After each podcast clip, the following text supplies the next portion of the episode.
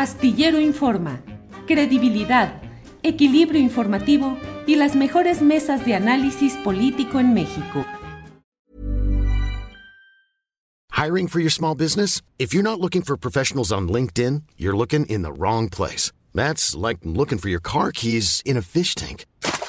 LinkedIn helps you hire professionals you can't find anywhere else, even those who aren't actively searching for a new job but might be open to the perfect role. In a given month, over 70% of LinkedIn users don't even visit other leading job sites. So start looking in the right place. With LinkedIn, you can hire professionals like a professional. Post your free job on linkedin.com slash people today. Hey, it's Ryan Reynolds, and I'm here with Keith, co-star of my upcoming film, If, only in theaters May 17th. Do you want to tell people the big news? All right, I'll do it. Sign up now and you'll get unlimited for $15 a month in six months of Paramount Plus Essential Plan on us. Mintmobile.com slash switch. Upfront payment of $45 equivalent to $15 per month. Unlimited over 40 gigabytes per month. Face lower speeds. Videos at 480p. Active Mint customers by 531.24 get six months of Paramount Plus Essential Plan. Auto renews after six months. Offer ends May 31st, 2024. Separate Paramount Plus registration required. Terms and conditions apply if rated PG. Muy movidito. Sí, el chat aunque- con- con este invitado que acabas de tener. Así es. Alberto Nájar, buenas tardes. ¿Cómo estás, Julio? Buenas tardes, Arturo. Buenas tardes. Ahorita que se conecte Daniela, porque veo yo que está en ese proceso. También de una vez, buenas tardes a quienes nos acompañan. Ya estás ahí, Daniela. Y sí, el chat está movidito y sí es cierto, Julio, está pero súper rápido. Yo también quise leer y nomás no pude. Sí, sí, sí, está con todo. Pum, pum, pum. Daniela Pastrana, buenas tardes. Hola, ¿qué tal? Eh, buenas tardes. Estoy aquí peleándome con las tecnologías como siempre, porque cada vez que me cambio de lugar, hoy, hoy estoy en la oficina, porque ya ahora estamos tratando de regresar a cierta normalidad y siempre termino sufriendo con las tecnologías, pero ya estoy acá. Así nos pasa, Daniela. Gracias por estar puesta. Alberto Nájar, ¿qué opinas de este tema del cabildero italiano? Es un accidente, digamos, de la política que de pronto llega y se sienta ahí. Eh, es una representación real de un conjunto de intereses extranjeros y empresariales que están tratando de influir en el resultado de este tema de reforma eléctrica. ¿Qué opinas de esa que además se ha convertido como en estas horas como la imagen del momento político, del momentum, que es el, el- tema específico del cabildero junto a la diputada? ¿Qué opinas, Alberto? Mira, eh, bueno, ya escuchamos a este personaje eh, hace unos minutos. Dice que él no es cabildero, que él es académico, que él ofrece eh, ahora sí que prácticamente motu propio su saber, su expertise. A mí me parece muy difícil creer que realmente eso sea cierto, que, que llegue así de buena voluntad para ofrecer sus servicios, con el ánimo que no me quedó claro para qué.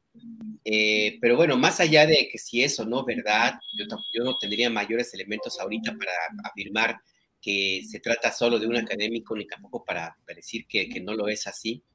A mí lo que me parece, y, y creo que es lo, lo importante, más allá de este personaje, pues es lo que sucede siempre en la Cámara de Diputados y en la Cámara de Senadores y en otros espacios de la vida política, pero en la Cámara de Diputados es particularmente eh, claro que la influencia que han tenido los representantes de las grandes compañías transnacionales, algunas y otras na- mexicanas, que han influido de una manera contundente en la redacción de las leyes y que luego se transforman en política pública. No hay que olvidar que la Coca-Cola, y tú tuviste una entrevista con los compañeros de Pop Lab hace poco, la Coca-Cola tiene un amplio tra- trabajo de esa manera para, pues, para tratar de frenar o de modificar las leyes que tengan que ver con la venta de la mercancía que ellos venden, que básicamente son productos chatarra.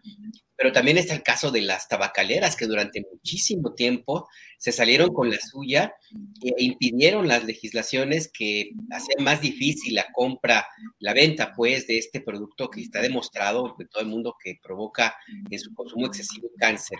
Y de eso lo que tú quieras, las compañías mineras, las compañías, no sé, de Kimberly Clark, las eh, eléctricas, en fin. Yo creo que ese es un tema que tendría que hacerse más transparente. Se hizo un esfuerzo por hacerlo hace un- unos años, no se ha logrado llevar a, buen puerto. Yo creo que es importante que, se ponga muy en claro hasta dónde es el papel y la influencia que tienen estos personajes en la redacción final de, las, leyes que se discuten en el Congreso de la Unión.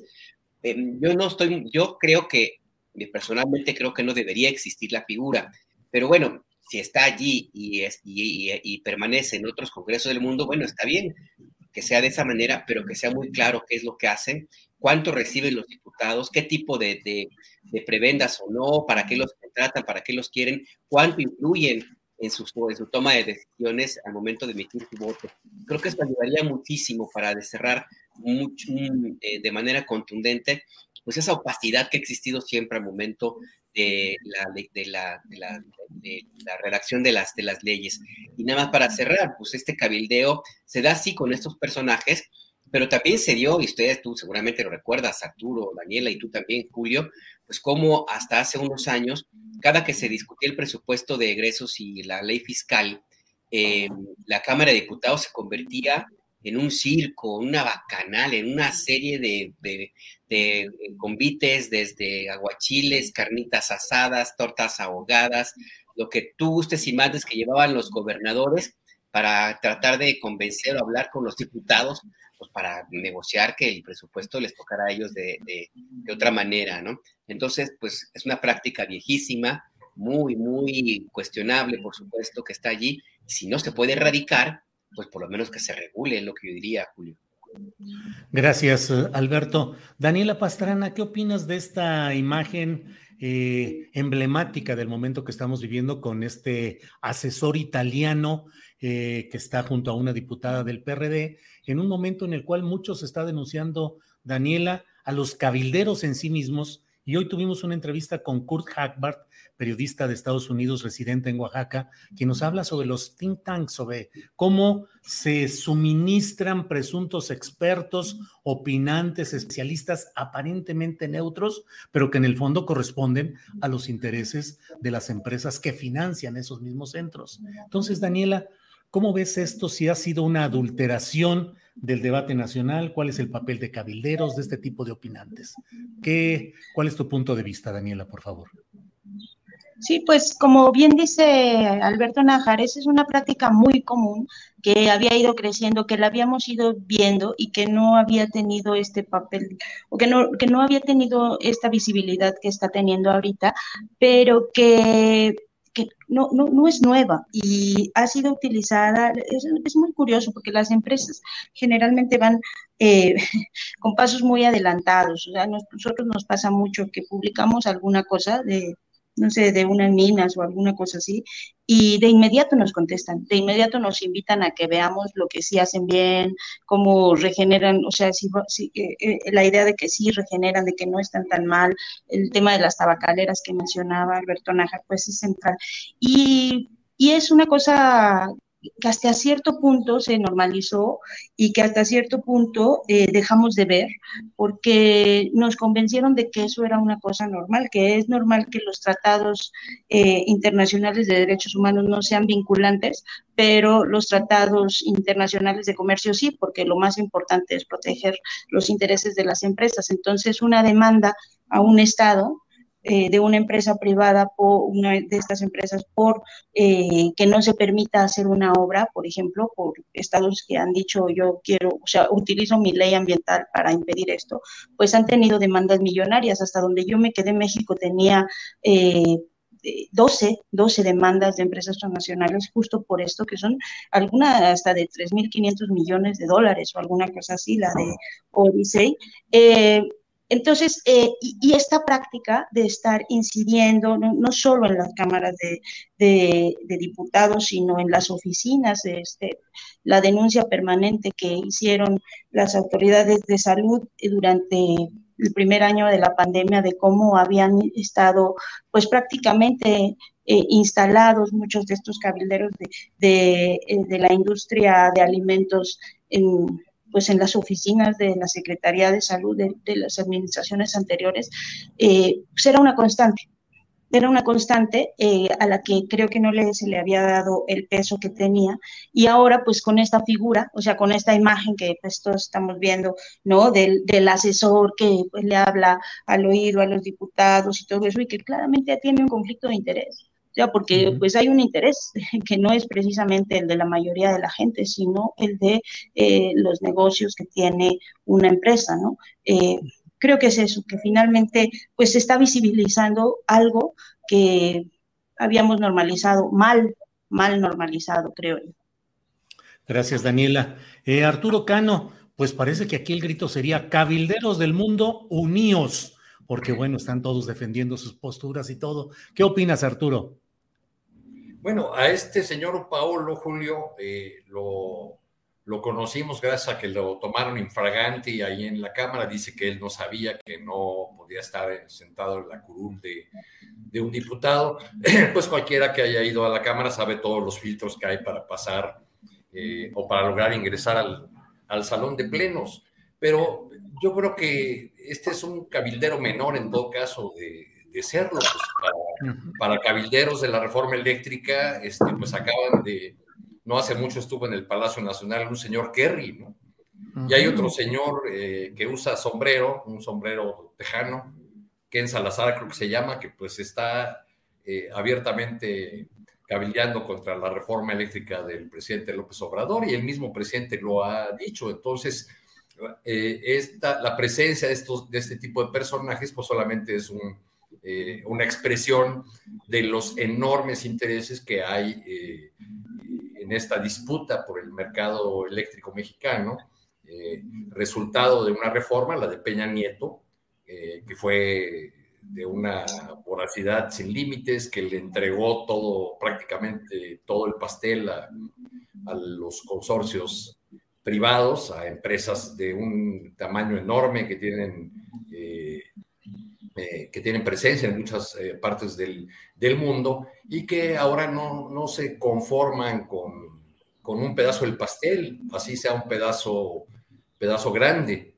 Es decir, eh, como bien te decía Luis Hernández hace un rato, pues esta reforma que, propone el presidente López Obrador ni siquiera es un retorno al esquema de López Mateos de nacionalización de la industria eléctrica, es la regulación del mercado y un reparto en el que la CFE, condenada a la extinción por la reforma de Peña Nieto, vuelva a tener un papel eh, preponderante y el Estado un papel como regulador del mercado la, eh, la parte que, esta iniciativa propone dejar a la iniciativa privada es equivalente al mercado eléctrico de Argentina, pero pues al parecer le resulta muy poco.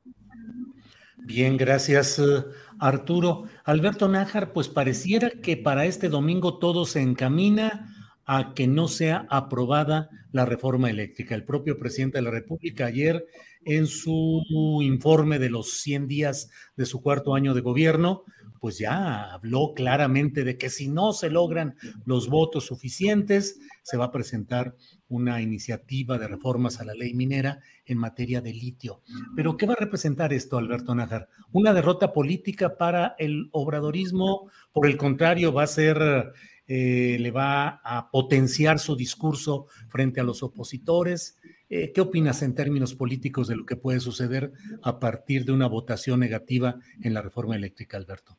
Mira, la oposición va a tratar de, convencerse a sí misma de que efectivamente eh, es, una victoria para ellos, una derrota para el presidente López Obrador. Me refiero a la eventualidad cada vez más cercana de que no se logren los votos necesarios para, para aprobar la iniciativa de, constitucional de reforma en la ley en materia de eléctrica.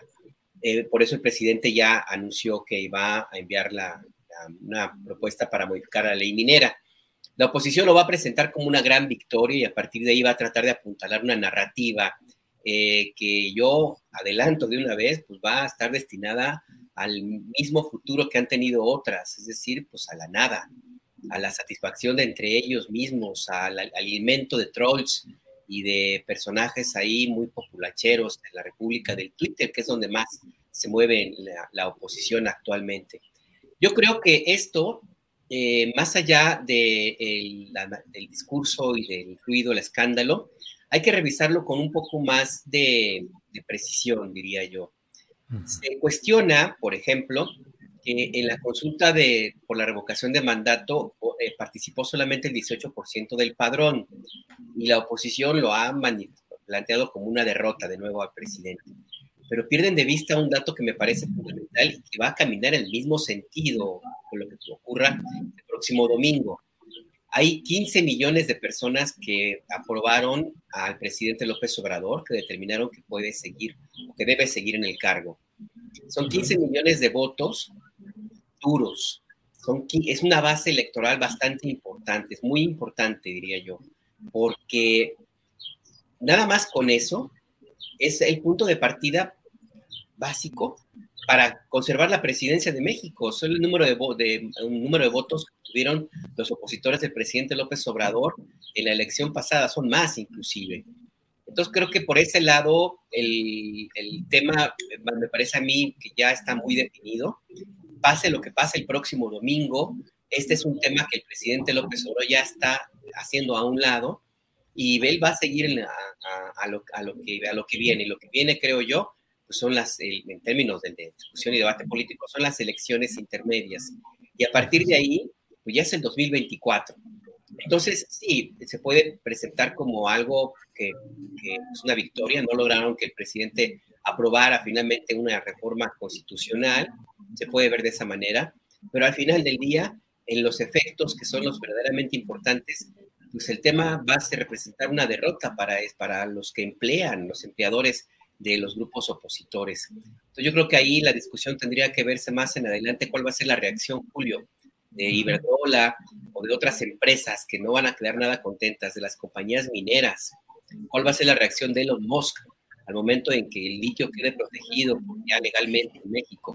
Creo que ese tiene que ser el debate, porque ahorita la discusión política, politiquera, ya la perdió la oposición y la puede destinar en la República de Twitter, pero en los hechos, lo que importa y lo que importa a quienes les pagan a la oposición, pues ya está, sí va a ser una, algo ya consumado, una derrota para ellos.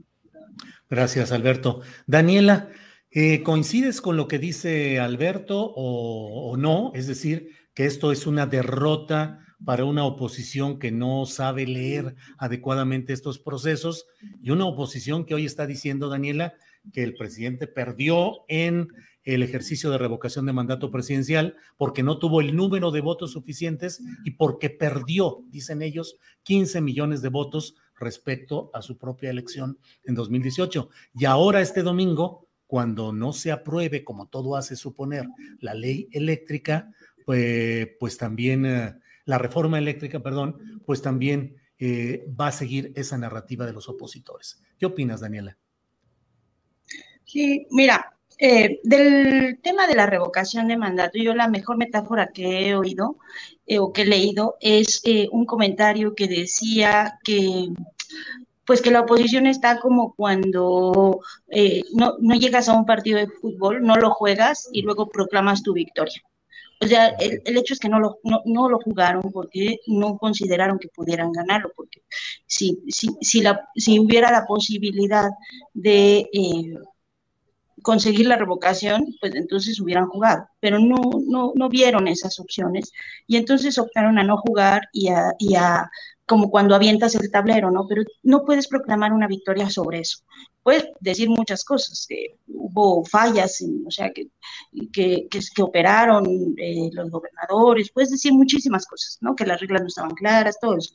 Pero que tú ganaste, porque no te presentaste al juego, pues es una cosa un poco absurda, ¿no? Entonces, eh, pero sí coincido, en lo que sí coincido con, tampoco sé si es una derrota, porque tampoco, justamente el, juego estaba tan turbio que tampoco está muy claro, pues aquí... Eh, eh, cómo, cómo, quedan, ¿no? O sea, al final, pues no se jugó un juego, que creo que era importante que se, que se pudiera jugar con, hacer un, juego limpio y que realmente se pudiera medir si estamos eh, eh, o cómo está el pulso del, país.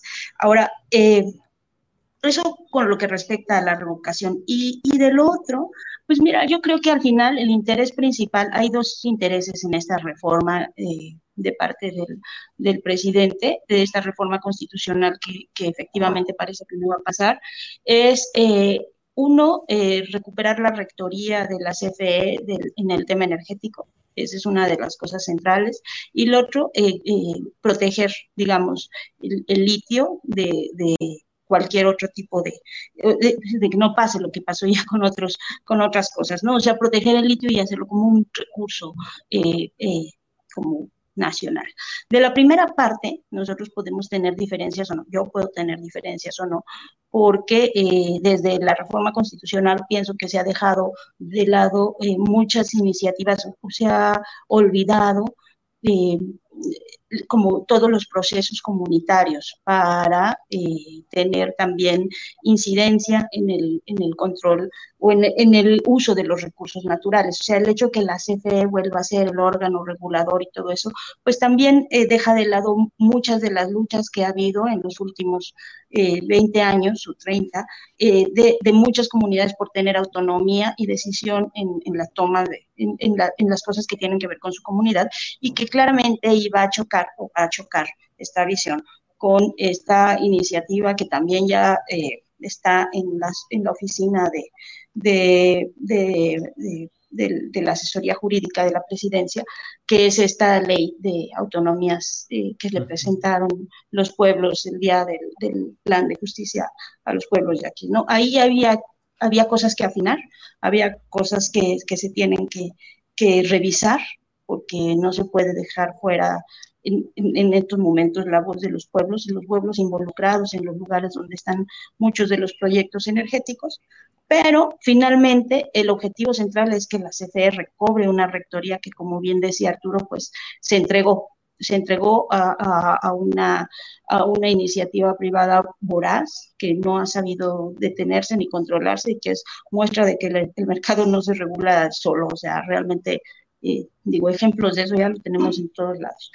Y, y, el otro, pues, es esto de la protección del litio. Entonces, pues ya dijo que lo que va, la salida siguiente, pues hacer reformas a la ley minera que no requieren estos cambios constitucionales y que al final, eh, pues van, van a tener el mismo, el, el, mismo resultado. Entonces, yo diría que eh, decir que, que, que es una, una derrota, si al final buscan una salida que sea similar y que tenga el mismo efecto de lo que pensaban o de lo que se pretendía con esta reforma constitucional, pues también es una lectura equivocada.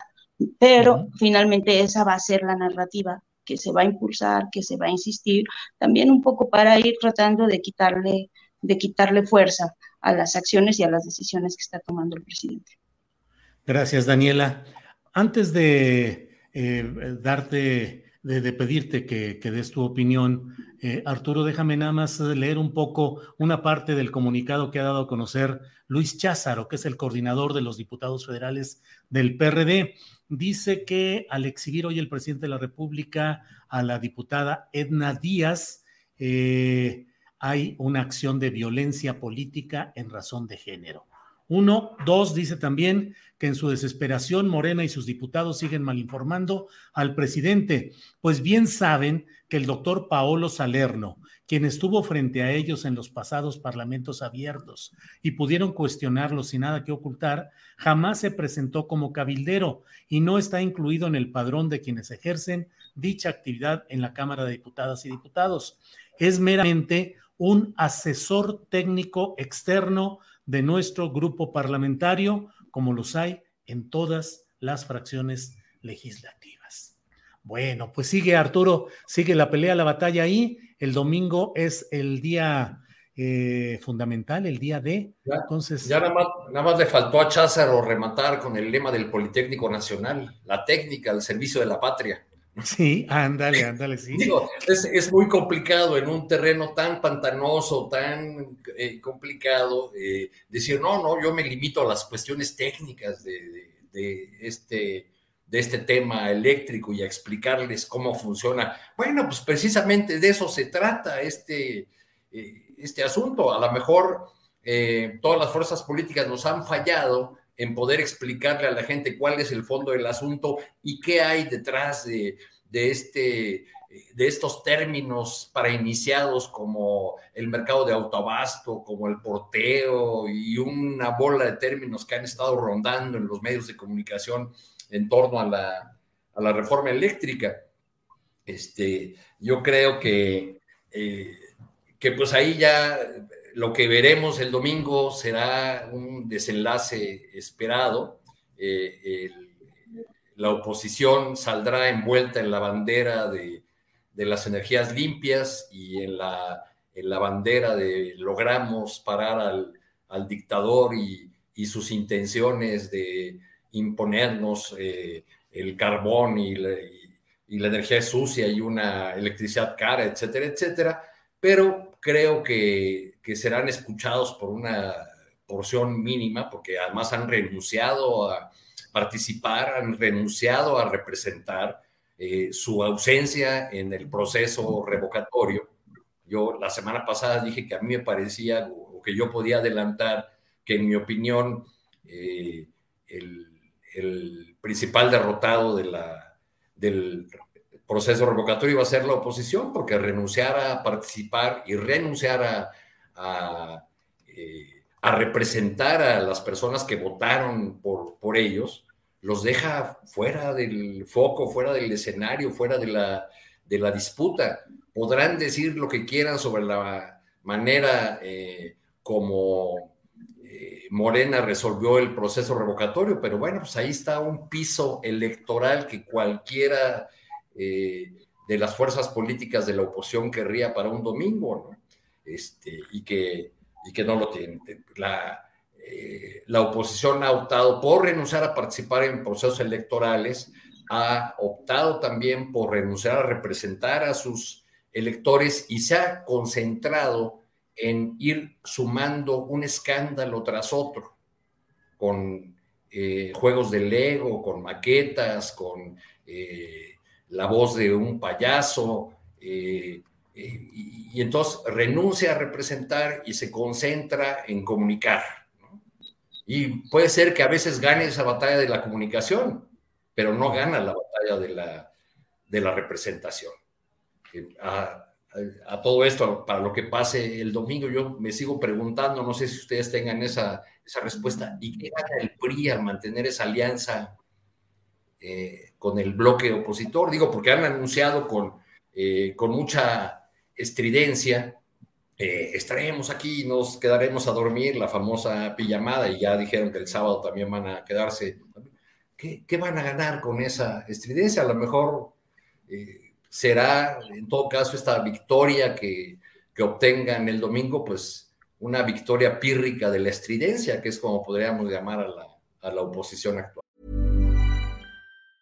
Hey, it's Ryan Reynolds, and I'm here with Keith, co star of my upcoming film, If, only in theaters, May 17th. Do you want to tell people the big news?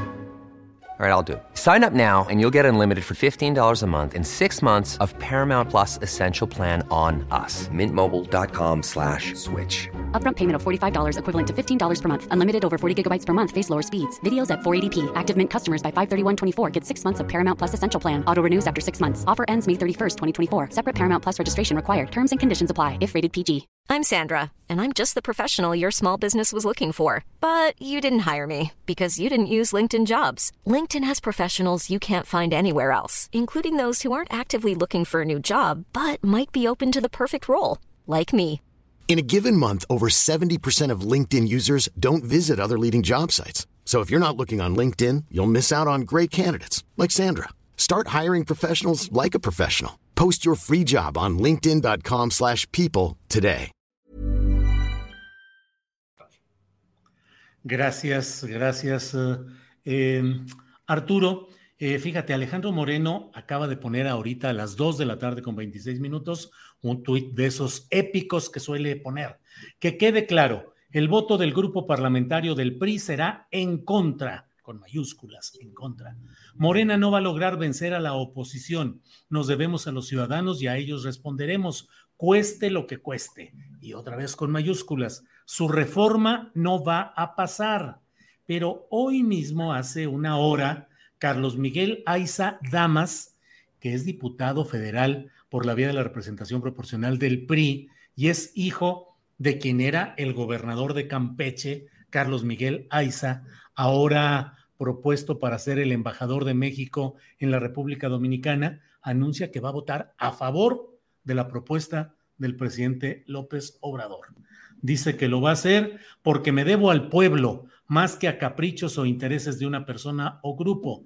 Y después de leer que fueron incluidos en el dictamen de la reforma los 12 puntos que aprobó el Consejo Político, eh, pues aquí plantea su decisión de votar a favor de a favor de la propuesta del propio presidente López Obrador.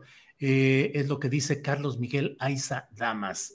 Así es que al, déjame ver, ahí está, mira, Carlos Miguel Aiza Damas, que es el hijo de quien fue suplente de Alejandro Moreno en la gubernatura de Campeche. Carlos Miguel Aiza fue el suplente cuando Alito se vino al PRI como dirigente nacional y bueno, pues ahí están estas cosas.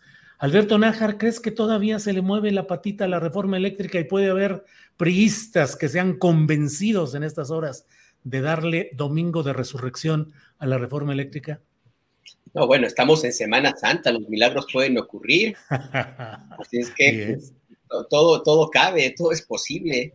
Eh, yo creo que, honestamente, creo que está muy difícil que esta eh, propuesta eh, vaya a, pasar. De entrada, porque ya no hay un incentivo de ninguna de las dos partes para llegar a, algún acuerdo que finalmente lo pueda destrabar.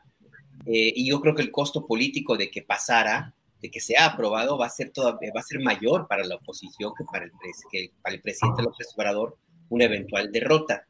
Y lo digo porque, insisto, en el fondo el asunto ya está resuelto.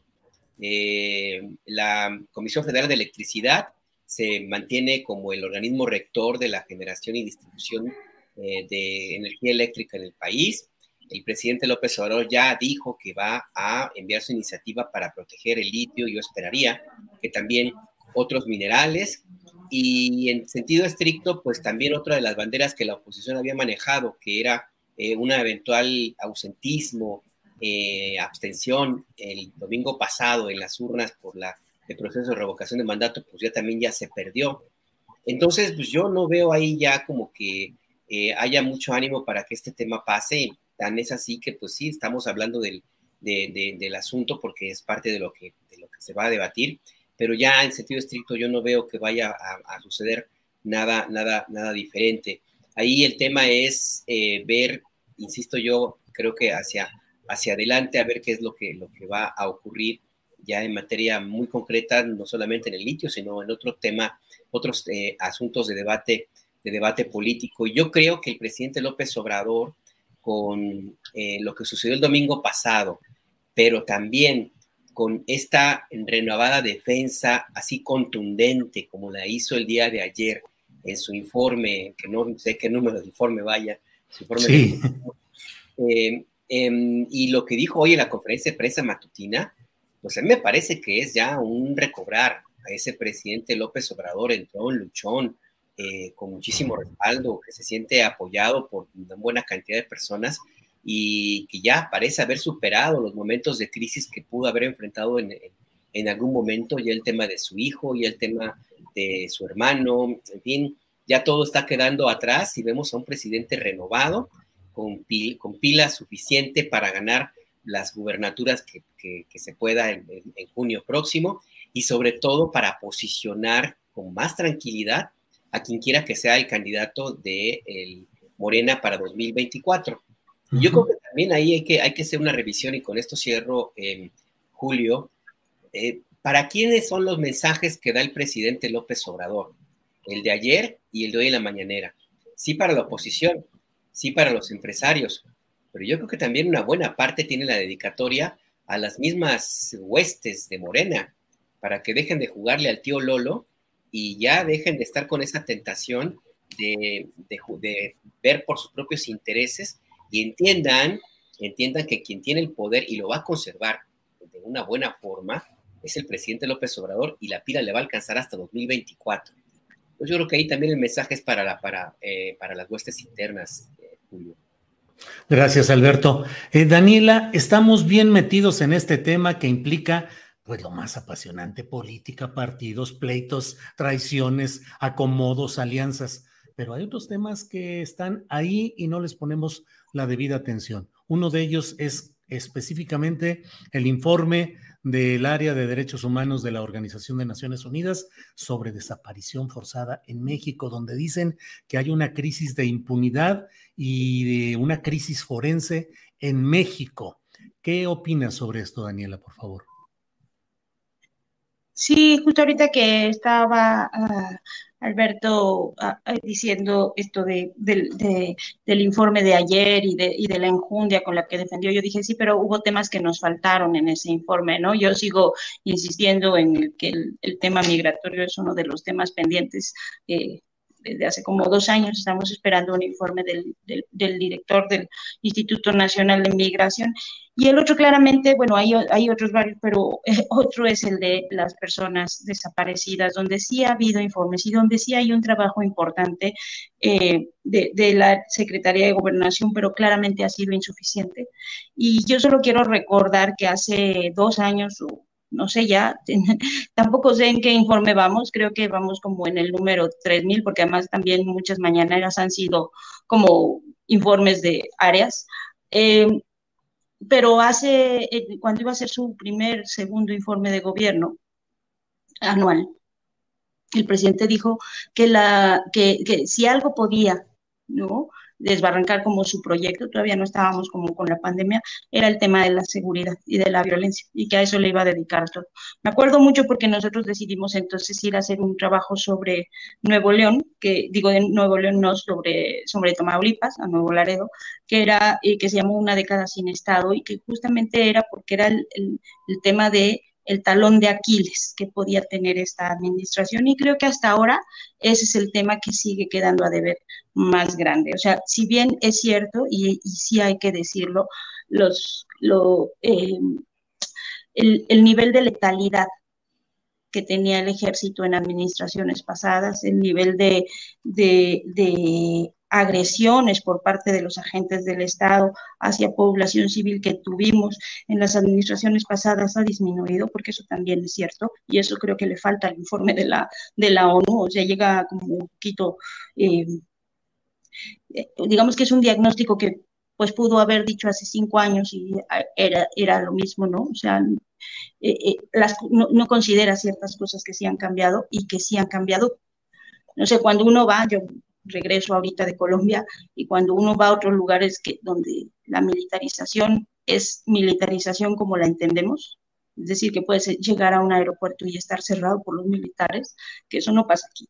Entonces, ese tipo, esto, aquí hay una cosa muy rara porque tiene como todo el dinero, todo el poder para hacer, eh, construir este, hospitales, bancos, lo que sea, eh, eh, aeropuertos, pero no es una militarización formal como a la que cualquiera de nosotros puede estar acostumbrado o, o, imaginar que es una militarización.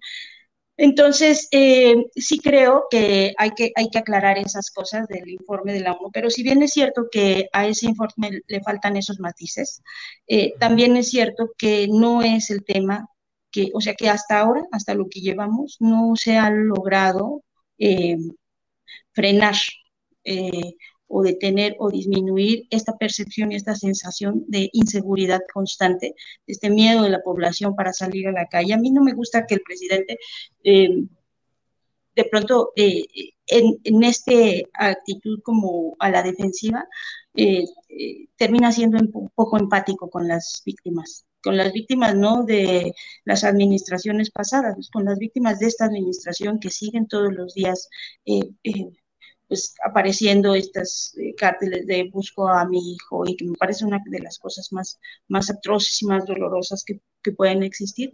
Y creo que termina siendo poco empático, o sea, se va a, se, se convierte o, o, la convierte en una discusión de cúpulas.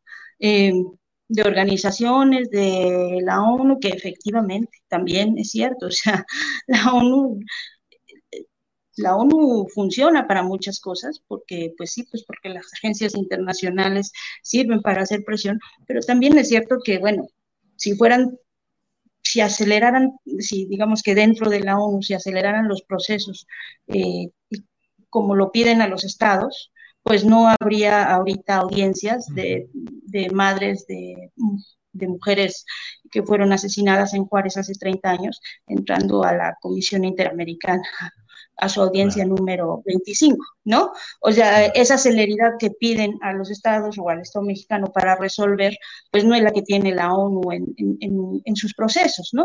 Y eso, eh, pues eso, claro, el presidente le habla a ellos en el entendido de que de que también son entes políticos que hacen cierta presión, pero al final terminan siendo poco empático con las víctimas.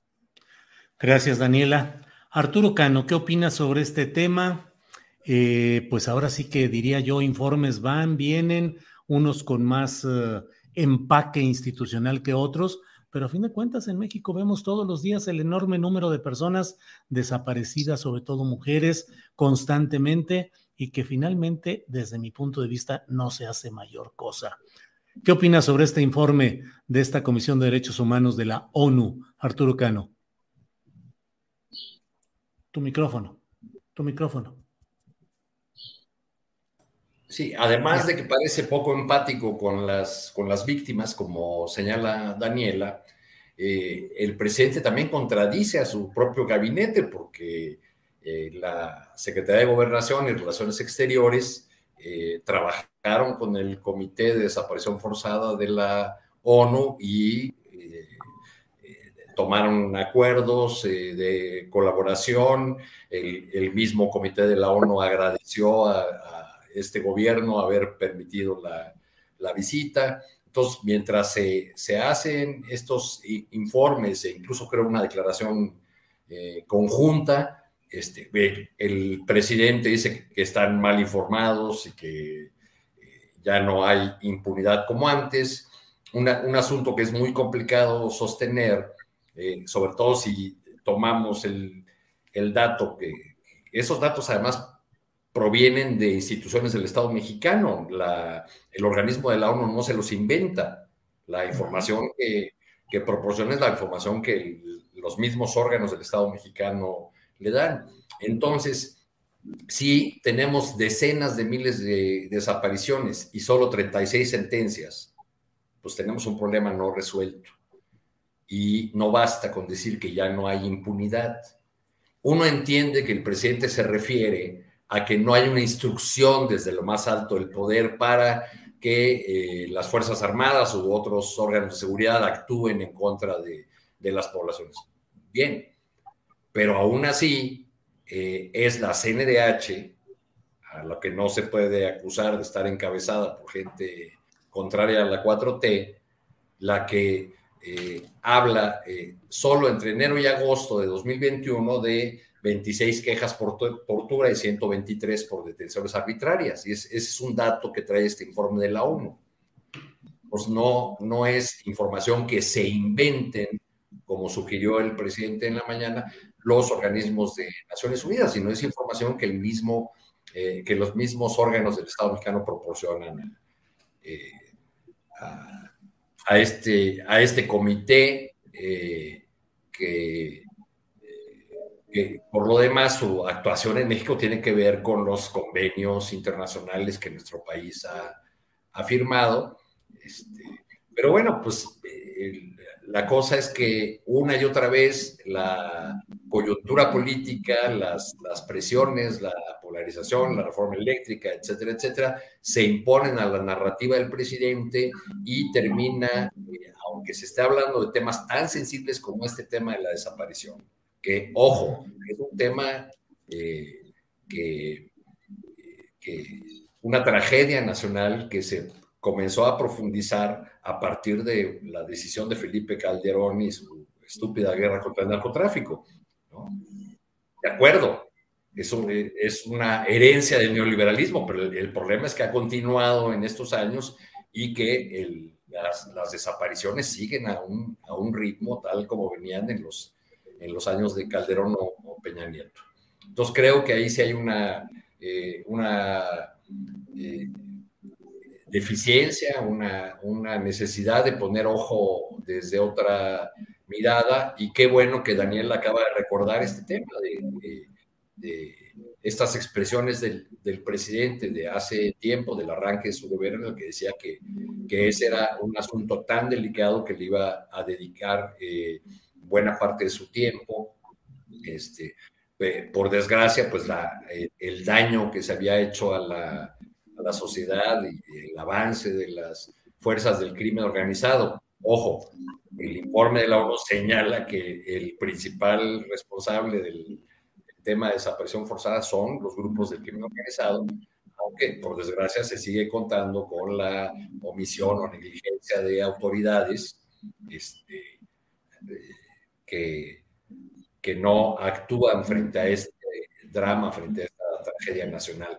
Se trata, y es otra precisión necesaria, además de un informe que, que pone la lupa sobre el conjunto del Estado mexicano, no sobre el gobierno federal solamente, sobre su sistema de justicia, sobre los gobiernos estatales, en fin, sobre la actuación del conjunto de, de los poderes e instituciones de la República Mexicana que no han dado una respuesta eh, adecuada eh, a esta terrible tragedia que ha enlutado a, decenas de miles de familias. Gracias, Arturo. Sobre este tema, Alberto Nájar, ya son las 2 de la tarde con 50 minutos. Invito además a quienes nos están acompañando para que se mantengan aquí porque vamos a tener, terminando esta mesa, vamos a entrevistar a Martín Villalobos. Él es vocero del Movimiento por Nuestros Desaparecidos en México. Acaban de tener una reunión con el subsecretario de Gobernación encargado de Derechos Humanos, Alejandro Encinas, precisamente con las propuestas que ellos hacen y vamos a platicar con Martín Villalobos para saber a qué acuerdos llegaron y qué se puede esperar en todo este contexto. Pero bueno, Alberto Nájar, eh, pues estamos ya en una etapa en la cual, si quieres tocar el tema de los desaparecidos o algún otro tema, porque ya vamos a entrar a esa gustada sección de los postrecitos para que se pueda abordar el tema disímbolo que se desee. Alberto. Mira, ya lo abordaron muy bien Daniela y Arturo. Nada más hacer un apunte rapidísimo. El informe también se refiere a algo que tiene ya tiempo que ocurre en México y del cual había esperanzas de que hubiera algún cambio en este gobierno y desgraciadamente no es así. Y es la creciente participación de las Fuerzas Armadas de México en tareas que le corresponden a civiles y que este informe del Comité de la ONU señala que esta eh, militarización de la seguridad pública es también parte de la responsabilidad que tiene que atribuirse al Estado mexicano de la violencia que genera también la desaparición de personas. Yo creo que la receta que aplica el presidente López Obrador, es desgraciadamente muy parecida a la que han aplicado otros gobiernos, está, empieza a tener costos importantes y, y, me parece que ahí tendría que hacerse una revisión de nuevo del papel que tienen las Fuerzas Armadas. No estoy diciendo que tengan, ellas sean únicamente responsables de la desaparición de personas. Hay casos que son la excepción. Como bien dice Arturo, la mayor parte de estos crímenes están atribuidos a la delincuencia organizada, pero el hecho de que exista esta forma de atender la seguridad pública hace más difícil que en algún momento se recaiga la, responsabilidad en las fuerzas civiles, eh, que es como le correspondería hacer a México, y es un estímulo, un incentivo importante para que justamente los gobiernos estatales no cumplan con su responsabilidad en materia de seguridad pública, sí, pero también en otro tipo de temas como es la desaparición de personas. Y si a esto, también hay que sumarle, y con esto cierro, Julio, hay que sumarle otro dato que se llama Alejandro Gertz Manero. Este fiscal general de la República impulsó una reforma a la ley orgánica de la Fiscalía General, y yo no quito el dedo del renglón, regresó a este organismo a la época de los años 70 y 60, cuando la, la Procuraduría General de la República era el brazo legal de la represión del Estado mexicano. Comparte con base en esta reforma que incluyó Alejandro Gertz la participación de la Fiscalía General de la República en las tareas de búsqueda de personas se redujeron al mínimo. Entonces aquí me parece que es importante atender en estos dos elementos el informe de, de, la ONU, porque está hablando de un Estado, un Estado que permite la desaparición de personas y estos dos elementos tienen que atenderse, yo creo que de manera urgente. Muy bien, Alberto, pues muchas gracias. Eh, Daniela Pastrana, estamos ya en la parte de los postrecitos. ¿Qué deseas agregar, por favor? Sí, yo solo quiero eh, ligar los dos temas estos de los que hemos estado hablando. Uno, lo que tiene que ver con la reforma energética, que es un tema económico, con el tema de derechos humanos, porque lo que pasa sistemáticamente es que eh, y, lo vemos, ¿no? Y lo decía, los, tratados de derechos humanos, los tratados internacionales no son vinculantes. Cualquier cosa que se diga, pues queda como una recomendación a los estados parte y bueno, pues ahí está. Y en cambio, los tratados internacionales siempre sí son vinculantes y ahí sí hay que pagar y ahí sí hay sanciones. Entonces, el peso que se le da en el mundo al tema económico siempre está por encima de los derechos humanos. Y lo mismo pasa con las embajadas.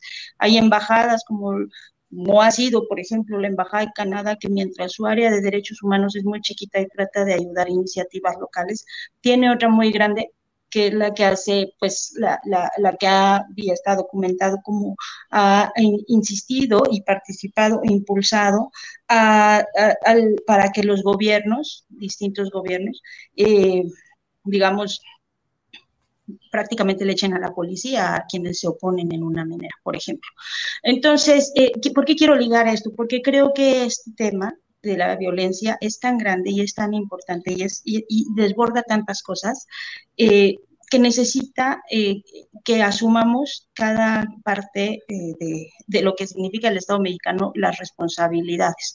El tema de la impunidad, por ejemplo, puede ser una parte la tiene obviamente las fiscalías, las fiscalías locales, mucho de las fiscalías locales, en la, en la consignación de los expedientes y demás, o en la falta de investigaciones, pero también los jueces, que ese es otro poder. Y ese es otro poder que muy poco se ve cuando hablamos de la enorme impunidad que hay en México. Eh, obviamente están todos los actores locales, todos los gobernadores, eh, que eso pues también hay unas partes que son importantes, y están las empresas que yo está ligado, porque hay muchos lugares de este país, y lo he dicho ya muchas veces últimamente con el tema de los periodistas, donde parece que no se puede entrar porque la violencia es eh, inaceptable, imposible, pero las empresas sí entran y las empresas eh, mantienen sus negocios y, se mantienen pues, el, un, tramo de Tamaulipas rumbo a San Fernando, pues se llenó de eólicas mientras nadie, ningún periodista, ningún activista y ningún nadie podía pasar por esa zona. Eh, y lo mismo con las minas en Guerrero. Entonces, hay cosas que a veces, esas capas, todas esas capas que están ligadas también, yo por supuesto no puedo estar de acuerdo en que haya eh, eh, este, tanto poder a los militares y todos los militares y los militares, y, porque, pues porque los militares están entrenados para la guerra y básicamente, ¿no? O sea, no, no hay forma de, cambiar ese ADN.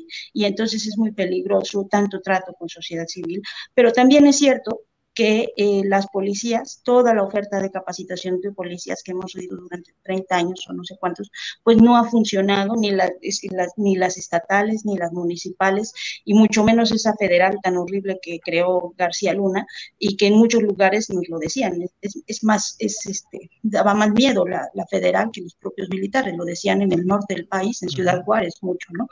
Entonces, eh, creo que tiene tantas capas, tan está, tan mezclado y hay tantas cosas que no alcanzamos a ver que, y, que claramente está ligado con, las ganancias. ¿Quién gana? Siempre pregunto, ¿quién gana con, estas, eh, esta, con esta violencia y con estas zonas de silencio? Y creo que, eh, eh, pues por ahí, por ahí es donde tenemos que empezar a desmenuzar y a ver todas las responsabilidades que hay repartidas, porque pues mientras sigamos instalados en, en un tema de responsabilizar solo a un actor, que es quizá la, parte más fácil porque es el que sale a hablar todos los días y a, veces con expresiones muy desafortunadas, pues tampoco podemos tener eh, un diagnóstico preciso de lo que sí se puede hacer, de lo que sí se ha, sí ha cambiado y, y, de lo que falta y además del esfuerzo que implica mucha gente, empezando también por la oposición, que si fuera más responsable, eh, pues también estaría ayudando a enfrentar este, pues este, que es el, el, talón de Aquiles, ¿no? Digo yo, de esta administración. Daniela, muchas gracias. Eh, Arturo Cano, postrecito para ir cerrando el changarro, por favor. Hay que estar muy atentos, Julio, a, los diputados de las entidades cuyos exgobernadores gozan ahora de cargos diplomáticos, ¿verdad? Porque pues este indicador campechano por ahí nos lleva pero yo sigo sin entender qué gana el PRI al mantener esta alianza.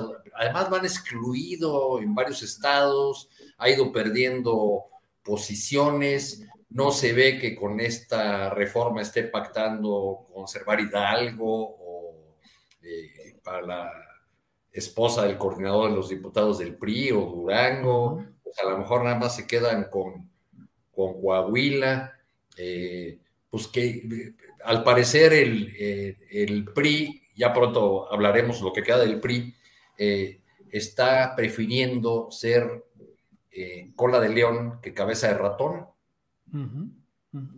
Muy bien. Arturo, muchas gracias. Alberto Nájar, postrecito ya, ahora sí para cerrar esta mesa, por favor. Y recuerden que enseguida vamos a tener, no se vayan quienes nos están acompañando, porque tendremos a Martín Villalobos, vocero del movimiento por nuestros desaparecidos en México, luego de su reunión con el subsecretario Alejandro Encinas. Alberto, por favor, postrecito final. Mira, a propósito de que este personaje eh, Salerno, eh, Paolo Salerno, pues dice que no es cabildero y de que nada más es un asesor para el grupo de, que se va, por México, esta coalición de PRI-PAN, PRD, eh, pues, a mí me queda claro que les falló, entonces ya quedó exhibido. Yo les recomendaría, particularmente al Partido Acción Nacional, que haga caso de lo que está ocurriendo en Tamaulipas. A lo mejor pueden, ahí encuentran a un asesor, una asesora que les va, no solamente les va a servir para conocer lo que va a pasar en las elecciones, sino también eventualmente como una especie de coach, de terapeuta, de, alguien que les va a echar ánimos en esta situación tan adversa que han enfrentado los partidos de oposición. Eh, me refiero a esta eh, señora que se llama Moni Vidente, que es una mm. una astróloga que ya, ya le adelantó que en, Tamaulipas por lo menos va a ganar César Verástegui Hostos, conocido como el Truco, y también en Aguascalientes, algo que ha sido muy festejado por el Partido Acción Nacional de Tamaulipas. Yo creo que les puede servir mucho al PAN ahora mismo en, esta, en estos días que estas semanas tan ciegas para ellos, y de paso también para el PRI. Ahí tienen a alguien que les va a echar las porras, les va a echar ánimos, les va a echar las cartas y se van a sentir muy contentos con sus predicciones. A lo mejor les sale mejor que la paca, ¿no? seguramente. bueno, pues muchas gracias, Daniela Pastrana, gracias y buenas tardes. Hasta luego, qué gusto. Igualmente, gracias, Daniela. Arturo Cano, gracias y buenas tardes. Buenas tardes, muchas gracias por, por la mesa y gracias a todos quienes. Bueno, bueno, fíjate, Alberto, cómo tuvo el tino de que se le fue el internet ya en la parte final, ya para decir adiós. Alberto, gracias y buenas tardes. Gracias, Julio, gracias, Arturo, Daniela, muchas gracias a todos los que nos acompañaron de nuevo esta mesa del recuerdo, mi querida Daniela y Arturo. Pues ya ahora se los mariscos, ¿no? Sí, sí, sí, me di cuenta de que hoy era, era la mesa del reencuentro. Ah, bueno, muy bien, pues gracias a los tres y seguiremos platicando. Muy amables. Hasta luego. Gracias.